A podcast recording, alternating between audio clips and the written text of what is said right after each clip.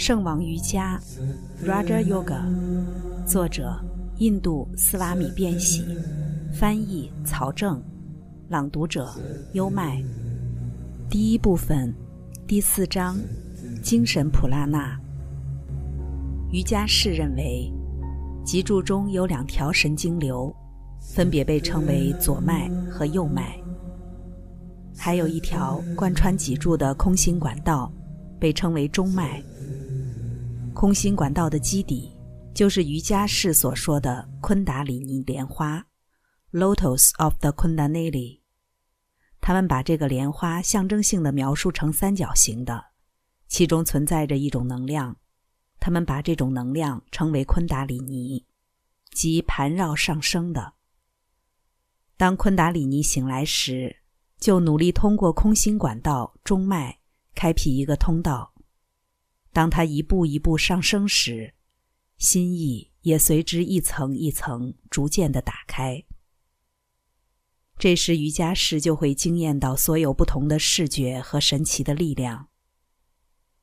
当昆达里尼到达大脑及顶轮时，瑜伽师就完全与身体和心意分离，灵魂就发现他自身是自由的。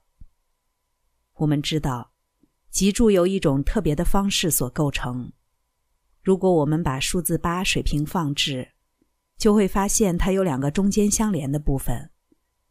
假设你在八上再添上八，即一个八叠在另一个八上，这就是脊柱的形状。左边的是左脉，右边的是右脉，贯穿脊柱中心的空心柱就是中脉。脊柱的尾部结束于腰椎某处，那里有向下的较为纤细的纤维组织，而且甚至在纤维组织中，空心管道中脉也向上传升，只不过管道更加纤细。这个管道底端闭合，那里靠近底神经丛、坐骨神经丛。根据现代生理学，底神经丛的形状是三角形。不同的神经丛在椎管里都有各自的中心，它们能够很好的代表瑜伽师所说的不同的莲花。瑜伽师认为有几个中心，从基础的海底轮及底神经丛开始，一直到大脑上的牵绊莲花顶轮结束。所以，如果我们用不同的神经丛来表征这些莲花的话，用现代生理学的术语，就会很容易理解瑜伽士的想法了。我们知道，神经流中有两种运动，一种是传入性的，另一种是传出性的；一种是感觉的，另一种是运动的；一种是向心的，另一种是离心的；一种将感觉传给大脑。另一种从大脑传到外层的身体。归根到底，这些振动活动都与大脑相连。为了下面的解释，我们要扫清道路，必须要记住其他几个事实：一端在大脑中的这个脊柱，在延髓中以一种延髓球的形式存在，它并不与大脑相连，而是漂浮在大脑中的一种液质中。所以，如果头部受到击打，这个击打的力量就会分散进这种液质中，而不会伤到延髓球。这是必须要记住的一个重要事实。其次，我们也要知道，所有的中心，尤其要记住三个中心，即海底轮、基底、顶轮、大脑中的牵绊莲花，以及脐轮、肚脐的莲花。接下来，我们要用到物理学方面的一个事实。我们都听说过电以及各种与电相关的能量。什么是电？没有人知道。但是到目前为止所知的是，电是一种运动。宇宙中有各种各样的运动，这些运动和电之间有什么不同呢？假设这张桌子在移动。即构成这张桌子的分子正朝着不同的方向在运动。如果让这些分子都朝着同一个方向运动，那么这张桌子就会导电。电的运动使得身体的分子都朝着同一个方向运动。如果房间中所有的空气分子都朝着同一个方向运动，那么这间房子就会成为一个巨大的电池。还有一点，从生理学的角度，我们需要记住，调节呼吸系统的神经中枢是一种对神经流运动的控制。现在我们将要知道为什么要练习呼吸。首先，有节奏的呼吸产生，使得身体中所有的分子朝向同一个方向运动的倾向。当心意成为意志时，神经流就会变成一种与电相似的运动。因为在电流的作用下，神经流显现出了极性，这已被证实。这就表明，当意志转化成神经流的时候。就成了像电一样的东西。当身体的全部运动都很有节奏的时候，身体似乎就成了一个意志的大电池。这种巨大的意志正是瑜伽士想要拥有的，因此，这是呼吸训练的一个生理解释。它往往在体内带来一个有节奏的运动，并且通过呼吸的神经中枢中心。来帮助我们控制其他的中枢中心。这里调息的目的就是唤醒海底轮中盘绕着的昆达里尼能量。我们必须要在空间中去感知我们所看到的、想象的或梦见的。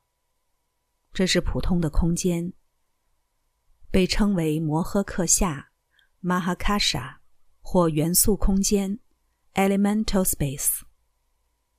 当瑜伽士读取他人的思想，或感知超绝的对象时候，他会在另一种我们称之为契达克夏 （Chitakasha） 或精神空间 （Mental Space） 中看见那些对象。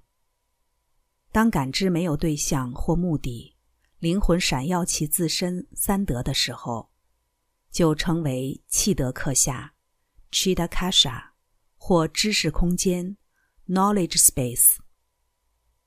当昆达里尼被唤醒进入中脉的时候，所有的感知都在精神空间中。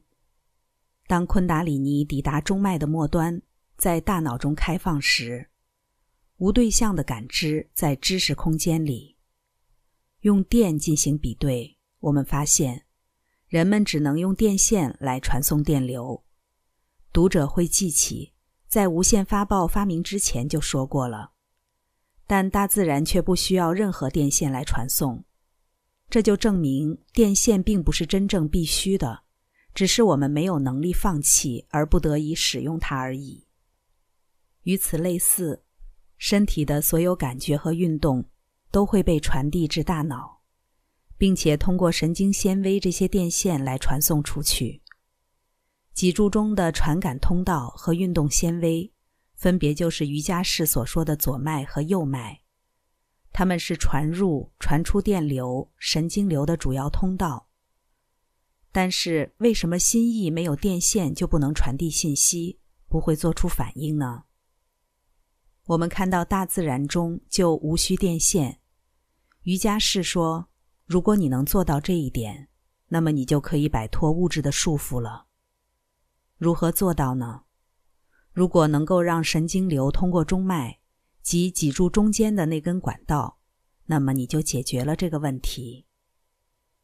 心意造就了这一神经系统的网络，而且不得不打破它，这样在传递信息时就不再需要任何电线了。只有这样，所有的知识才会来到我们这里，不再有任何身体的束缚。这就是为什么它是如此重要，以至于我们必须要控制中脉。瑜伽师说：“如果我们可以通过空心管道来传递心意之流，而不需要像有导电功能的电线那样的神经纤维，问题就解决了。而这是可以做到的。普通人的中脉其末端是闭合的，中脉中也没有任何运动穿过。”瑜伽士提出了一种练习：通过这种练习，可以打开中脉，使得神经流能从中穿过。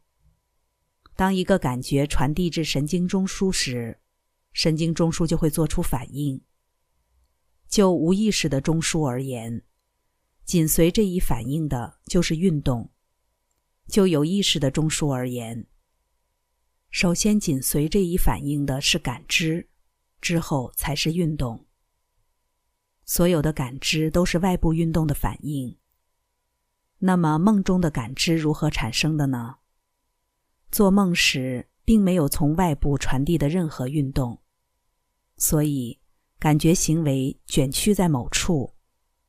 例如，我看见一座城市，对那座城市的感知源于感官反应，从组成那座城市的外部对象中获得的。也就是说，大脑分子中的某种运动已经由传导神经中的运动创建了起来。这种运动会被城市中的外部对象再次调动起来。即使过了很长一段时间，我还会记得那座城市。这种记忆现象与梦中的感知和反应是相同的，只不过它的程度稍轻而已。但是这一作用的根源是什么？甚至这一行为做出了与大脑中相似振动程度的较轻的反应。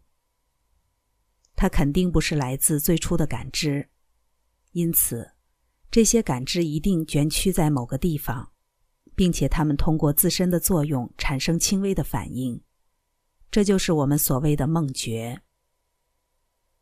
所有这些残留的感知，就好像都被存储在了被称为海底轮的这个中心。海底轮是根容器 （root receptacle）。而盘绕其中的行动能量就是昆达里尼，及盘绕者。残留的运动能量很有可能也储存在这同一个中心。因为对外部对象进行深入研究或冥想之后，海底轮大概就是底神经丛所在的那部分身体就会发热。现在，如果把这种盘绕着的能量唤醒，使其活跃起来。然后有意识的使其沿着中脉向上流动。随着它对一个又一个神经中枢脉轮发生作用，就会产生剧烈的反应。当一部分微小的能量沿着一条神经纤维流动，引发神经中枢反应时，其引发的感知要么是梦，要么是想象。但是。当长时间的内观所获得储存起来的大量能量沿着中脉流动，撞击各个神经中枢脉轮的时候，所产生的反应是强烈的，远比梦或想象的反应要大得多，比感官觉知的反应要强烈得多。这就是超觉感知。当超觉感知到达所有感觉的首府大脑时，整个大脑似乎都会做出反应，结果就是全然的光耀及觉知自我。随着昆达里尼能量从一个神经中枢传到另一个，心意一层又一层打开了，宇宙以精微的或因果的形式为瑜伽士所觉知了。宇宙原因，既作为感觉，又作为反应，为我们如实所知，并由此获得全部的知识。知道了原因，就知道结果了。因此，唤醒昆达里尼是获得圣智、超意识知觉和觉悟灵魂自我的唯一道路。唤醒昆达里尼的方法可能各有不同，有的通过爱上帝、奉爱，有的通过完美圣人的仁慈、恩典，或者通过哲学家分析意志的力量、智慧。哪里出现了通常情况下所说的超自然力量或智慧，那么那里就必定会有一小股昆达里尼能量找到了进入中脉的路径。但绝大多数此类案例，只是人们盲目的找到了一些训练方法。这些训练实践释放出了一小部分盘绕着的昆达里尼能量。所有的崇拜，无论是有意识的还是无意识的，都导致这个结果。认为正在接收祷告回应的人，并不知道通过祷告获得的满足源于他自己的本性，并不知道正是祈祷者的精神状态唤醒了他自身内。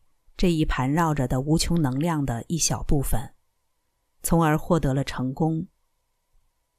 因为恐惧和苦难，人们以各种名义盲目的崇拜。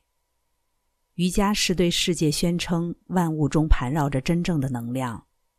如果我们知道如何接近永恒的幸福之母，圣王瑜伽是所有崇拜、祈祷、形式、仪式和奇迹的理论基础。刚才带来的是《圣王瑜伽》第一部分第四章“精神普拉纳”。变喜其人以及变喜这一版本的《瑜伽经》在近代史上最具世界影响力，并且这是一位生命的觉悟者、瑜伽哲学的大成就者。跟着优麦，带你不走寻常路的看世界。